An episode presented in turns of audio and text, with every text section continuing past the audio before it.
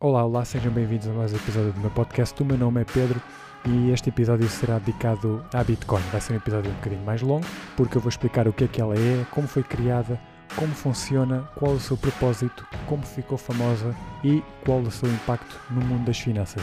Tudo o que precisas saber sobre Bitcoin vai ser tratado neste episódio, já a seguir.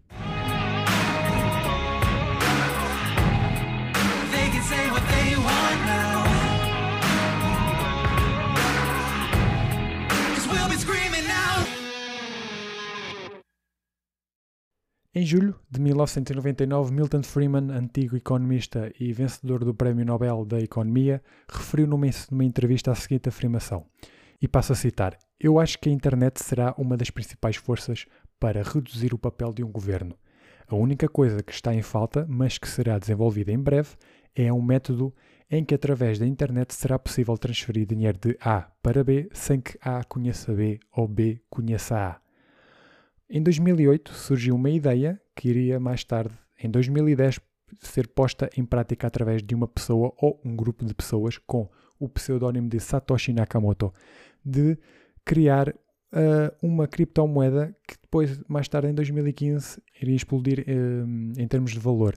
E essa moeda chama-se Bitcoin. A Bitcoin é uma moeda 100% digital que promete revolucionar o mundo financeiro, cujo seu propósito é dar a oportunidade de uma pessoa poder comprar algo através da internet utilizando esta moeda e de poder enviá-la para alguém, efetuar uma transferência sem que a moeda tenha que passar por uma instituição financeira, ou seja, sem que os bancos possam interferir. Quando, quando a Visa apareceu, muitas pessoas não sabiam qual era a sua importância até começarem a utilizarem, a se habituarem e a entenderem a facilidade que, que os cartões nos dão e a sua conveniência. Se olharmos, se olharmos para, para a Bitcoin, é a mesma coisa. Trata-se de um método de pagamento alternativo onde se troca euros, dólares por Bitcoin. Mas antes de passarmos para, para a explicação do que é realmente a Bitcoin, vamos voltar na história, um pouco na história para o começo do dinheiro e da moeda. O conceito de dinheiro começou há cerca de aproximadamente 6, 9 mil anos atrás. Mas antes disso, o dinheiro não era composto por moedas, nem sequer por notas, mas sim de mercadorias, artefactos, alimentos que eram utilizados para chegar a um acordo entre o consumidor e um, e um comerciante. Eh, o que acontecia era que era feita uma troca simples de necessidades e alimentos entre o consumidor e o comerciante e não era cobrado nenhum valor monetário. Passado algum tempo, esta prática foi substituída pelo famoso método que nós hoje conhecemos e utilizamos, ah, que é a moeda. As moedas antigamente eram feitas de ouro e prata e, e este aparecimento veio com o propósito de acabar com essa antiga prática de troca e passado a ser de e passou a ser de venda e compra através dessas, destas moedas. Esta nova mudança veio a ser mais conveniente, conveniente que a antiga, visto que normalmente as trocas não eram assim tão fáceis de se fazer. Estas moedas sofreram mais tarde uma, uma, uma mudança de- na maneira como eram feitas e, e passaram a ter características únicas e eram feitas com o mesmo peso, a me- a mesma medida e design. E o design era mesmo, para não haver confusões. Evoluindo depois para as notas, onde as pessoas puderam então trocar as suas moedas por, eh, por notas. Avançando no tempo, agora um bocadinho mais no tempo, em, 1990, em 1944, perdão, a antiga, a antiga nação, isto que eu vou contar é um acontecimento que, um- que é importante saber em relação ao dinheiro. Em 1944, a antiga nação dos aliados encontraram-se para, para decidir um novo sistema para, para estabilizar o sistema financeiro mundial. Como os Estados Unidos estava a entrar num momento de prosperidade em ouro e sendo o dono de mais de metade da reserva mundial de ouro, foi então decidido que o dólar americano seria escolhido para ser a moeda de reserva mundial. Assim, todas as, todas as outras moedas eram baseadas no dólar e este, por sua vez, era baseado no ouro. ok? Ou seja, todas as moedas, outras moedas eram baseadas no dólar, ok? E, este, e o dólar era ah, baseado no ouro. Que na altura ah, o valor por onça estava estabelecido por um preço de 35 dólares. Este acordo durou mais, de- não, não durou mais do que, 27, do que 27 anos para em agosto de 1971 e agora sim, este acontecimento foi muito marcante. O presidente Nixon, em 1971, anunciou que países estrangeiros não poderiam mais converter as suas participações com o dólar por ouro. Ou seja, este, esta decisão feita em 1944 foi acabou por, eh, por não continuar. Este anúncio, lá está, que proibiu qualquer americano de trocar dólares por ouro, ou seja, na altura era, ficou proibido qualquer americano possuir ouro, teve um impacto tão grande, não só nos Estados Unidos como também nos outros países, que acabou-se por criar um novo sistema financeiro onde nenhuma moeda era baseada no ouro, nem noutra pedra preciosa. A partir daquele momento, o dinheiro passava a, perder o seu valor e passou a ser criado, gerido e protegido pelo governo e pelo Banco Central. Ganha o nome de fiat money, que, que vem do latim moeda que circula através da força. O, esse, eh, o dinheiro sempre foi usado como um meio de troca e a maneira como evoluiu revela que foi sempre de valor intrínseco, até aos dias hoje, até esse acontecimento. O- até aos dias que onde os governos dizem que não precisamos mais de um valor intrínseco para a moeda, o que precisamos é de uma promessa, um decreto político para gerir o seu valor, dando assim o poder de afirmar que isto agora vale dinheiro e tem X valor, ou seja, pegarem algo que não tem valor al- algum e transformá-lo numa moeda. Isto é um conceito que nenhum de nós, povo, digamos assim, pode desafiar ou contrariar, que é o poder de um governo declarar algo que anteriormente não tinha valor e agora tem, podendo fazer isso sem qualquer limite ou oposição. O que é que a Bitcoin então significa para nós? Bitcoin nada mais é do que uma moeda digital e ao mesmo tempo uma rede que permite e facilita transferências de uma pessoa para outra de uma maneira mais rápida sem haver intermediários como os bancos. Este sistema de pagamento não pode ser controlado por ninguém, nem por qualquer governo ou banco central, e oferece a possibilidade de enviar a sua moeda Bitcoin para qualquer parte do mundo com bastante facilidade, rapidez e com taxas baixíssimas. Para ser mais fácil de explicar, enquanto os bancos são, são sistemas de pagamento, de, de armazenamento e também de investimentos, que utilizam, ahm, por exemplo, o nosso é, utiliza aqui na Europa o euro, a Bitcoin é, o sistema de, é um sistema de pagamento que utiliza a sua própria ah, moeda, que é a Bitcoin. As pessoas podem trocar o seu dinheiro por Bitcoin e utilizá-lo para fins comerciais em sites de compras, sites de jogos, transferências ban- eh, ban- eh, bancárias, lá está, e para investimentos também. Ao, ver esta moeda a surgir no caos, as pessoas começaram a especular se esta poderia ser a nova moeda mundial e uma moeda pro- protegida da inflação e do controle do governo e do Banco Central. Estamos a falar de um sistema descentralizado que não é controlado por ninguém, espalhado pelo mundo, que não pode ser, lá está, manipulado, que começou com o valor de 4 dólares. Em 2010, v- v- eh, uma Bitcoin valia 4 dólares, passando hoje a rondar os 8 e os 9 mil euros por moeda Bitcoin. Sendo que o seu pico máximo, o seu pico máximo até agora foi de 16 mil, do- 16 mil euros perdão, em 2018. Passando a ser considerado, só para ter uma noção, a Bitcoin eh, foi considerada o ativo com melhor performance e crescimento da década, com mais de 9 mil por cento de crescimento. Apesar da Bitcoin ser uma moeda cujo valor é difícil de analisar e de, e de se prever, eh, para que haja uma especulação um pouco mais concreta do que, irá ser, do que irá ser e acontecer no futuro, muitos dos investidores, incluindo eu, eh, consideram que o melhor ainda, ainda está para vir e que a Bitcoin ainda pode crescer, atingindo valores mais altos do que em 2018. O que é que difere esta moeda das restantes? Bitcoin é um pouco diferente das outras moedas que já, que já estamos mais do que habituados a ver e a utilizar. Não no facto de ser digital, porque tanto o euro como o dólar e as outras moedas já têm a sua posição no digital, através de dos cartões de crédito e débito, mas pelo facto de não poder ser criada do nada. O euro, ao contrário do euro, do dólar, do yen, do real etc., todas estas moedas podem ser criadas, impressas a partir do nada. Enquanto que a Bitcoin, com a Bitcoin isso não acontece, tornando-a numa espécie de ativo movido pela escassez. Assim como o ouro, é preciso procurar, minerar e depois criar uma moeda, Bitcoin funciona da mesma, da mesma estratégia e fundamento. Por isso é que ela é hoje comparada ao ouro e é conhecida por ser o ouro da era, da era digital. Outra característica, e a que mais destaca desta esta criptomoeda, é o simples facto de Bitcoin ser uma moeda descentralizada. Ou seja, nenhum banco ou governo pode eliminar a moeda ou retirá-la uh, retirá do mercado. Não existe, não existe um supercomputador ou, um armazém com um servidor com servidores centrais, nem mesmo alguém que possa representar a criptomoeda. A partir desta centralização, as transferências são muito mais rápidas do que os bancos e não necessitam de intermediários para validar a transferência nem mesmo localizá-la. Neste novo, neste novo ecossistema financeiro não existe um pequeno grupo de pessoas no topo que controla todo o resto como existe nos bancos. Esse poder ele é distribuído pelas várias pessoas que possuem bitcoins. Okay? Elas são o seu próprio banco, digamos assim, e são elas que controlam a moeda.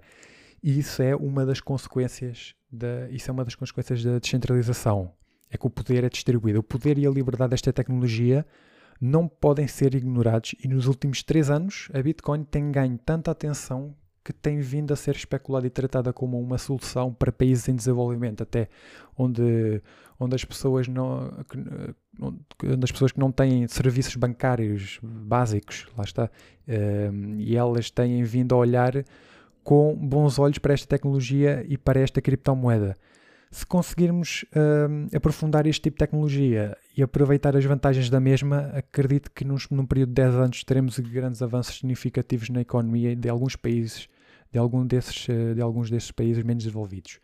E por que razão é que as pessoas deveriam então trocar uma parte do seu dinheiro por Bitcoin? Estas, uh, uh, eu vou apresentar as características, principais características da Bitcoin. Em primeiro lugar, temos a descentralização, não, o facto de não ser controlada por uma empresa, por um grupo, banco ou governo. Depois temos a uh, Bitcoin não pode ser uh, censurada, ok? Não pode ser rastreada, as transferências não podem ser rastreadas.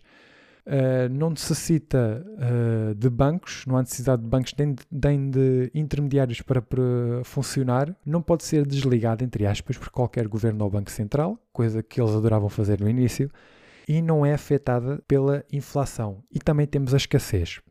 Estas são as principais eh, características que definem esta criptomoeda. Enquanto que o dinheiro está a ser fabricado quase eh, infinitivamente, digamos assim, a Bitcoin foi desenhada com um valor quantitativo de 21 milhões de moedas de Bitcoin. Isto sugere que, como existem poucas moedas disponíveis no mundo e nem todas as pessoas poderão ter a oportunidade de obter, o seu valor poderá subir nos próximos 3 a 5 anos, podendo atingir valores muito maiores do que em 2018. Isto, isso significa que, como existem 21 milhões de moedas, só 21 milhões de pessoas é que poderão obtê-la se ela for distribuída individualmente? A resposta é não.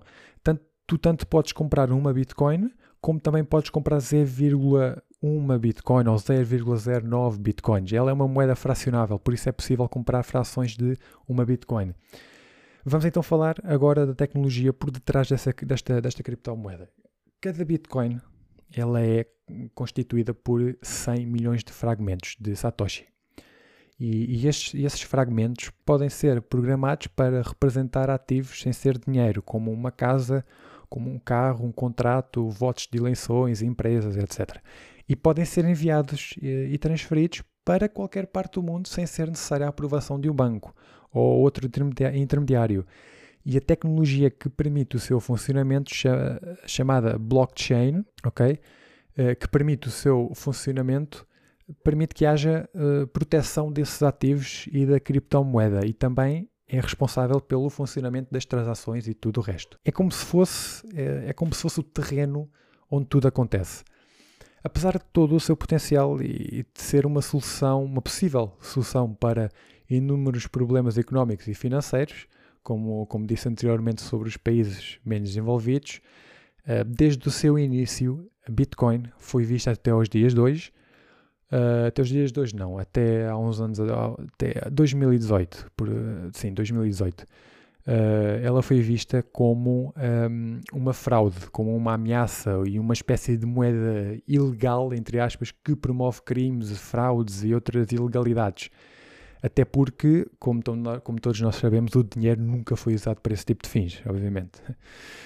Uh, a Bitcoin ela desafiou, realmente desafiou o sistema financeiro mundial e principalmente todos os principais bancos centrais no seu, um, ehm, no seu início.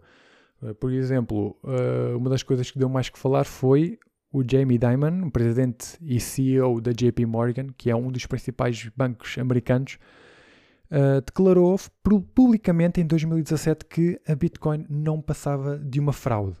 Aquilo que os bancos e o governo fazem é criar uma moeda para depois controlá-la através de um banco central como o europeu e a Fed. E gostam de saber quem usa, quem, quem o gasta, quem o tem cada movimento que fazem com ele.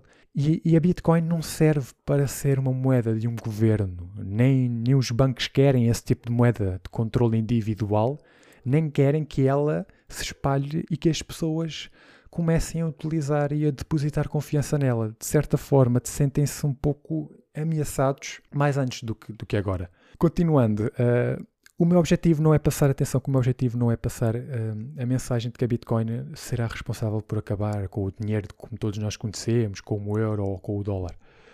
Uh, mas sabendo que todas estas características desta criptomoeda, ou pelo menos as principais, perguntar a um banco se gosta ou o que acha do potencial da Bitcoin seria a mesma coisa que perguntar a um rei se concorda com a democracia. Uma coisa é certa e, e, e estás a ser e está, uma coisa é certa e está a ser processada atualmente que é, um, apesar de, de, toda a arrogância que os bancos têm perante a Bitcoin, alguns dos maiores bancos mundiais, como o, Banco Santander e a JP Morgan também, estão a formar parcerias com algumas empresas, algumas tokens, que foram criadas com base no white paper da Bitcoin. Ou seja, o white paper é basicamente é, é um documento que diz como a moeda funciona e como foi criada. Um, e permite uma pessoa, qualquer pessoa, pegar nesse documento, nesse white paper e criar a sua própria token, a sua própria criptomoeda. Adaptação. Adaptação é a palavra que define aquilo que os bancos estão a fazer realmente. Uh, no início eles criticavam muito, uh, mas agora, como estão a ver que isto poderá ser uma oportunidade boa para eles, decidiram, estão agora a decidir adaptar-se uh, a este novo ecossistema enquanto imprimem trilhões de dólares e de euros, eles também estão atentos ao possível impacto que este novo sistema financeiro poderá causar e, querem, fazer parte dele. Mas, claro, continuando a, ser ele, ser, a serem eles a controlar tudo, ou a maior parte desse sistema.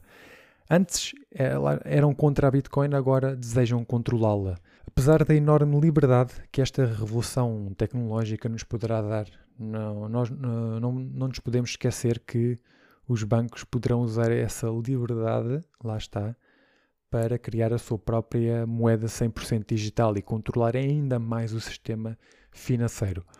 O controle poderia ser feito através da criação de uma moeda 100% digital, uma blockchain que não existe, uma blockchain que não existe, mas que lhe irão chamar na mesma porque transmite confiança, e a única coisa que irão pedir em troca é a nossa confiança. E é o que a China, por exemplo, está neste momento a construir. A China já tem uma token que permite um maior controle sobre, sobre as pessoas. Essa, essa moeda chama-se Tron e podes pesquisar no Google por ela e saber mais sobre ela. Será este o início de uma nova moeda mundial? Na minha opinião, não considero que seja esse o caminho que a Bitcoin está a seguir neste momento. Eu olho para esta moeda como como disse anteriormente, como ouro digital devido à sua escassez, de sua escassa quantidade e que poderá aumentar de valor nos próximos 3 a 5 anos, para além de não ser afetada pela inflação. Tanto o ouro como a Bitcoin ambas são idênticas, daí eu olhar para a Bitcoin como um ouro digital. E terminamos assim. Acho que falei tudo o que precisas saber sobre esta, sobre esta criptomoeda, sobre a Bitcoin.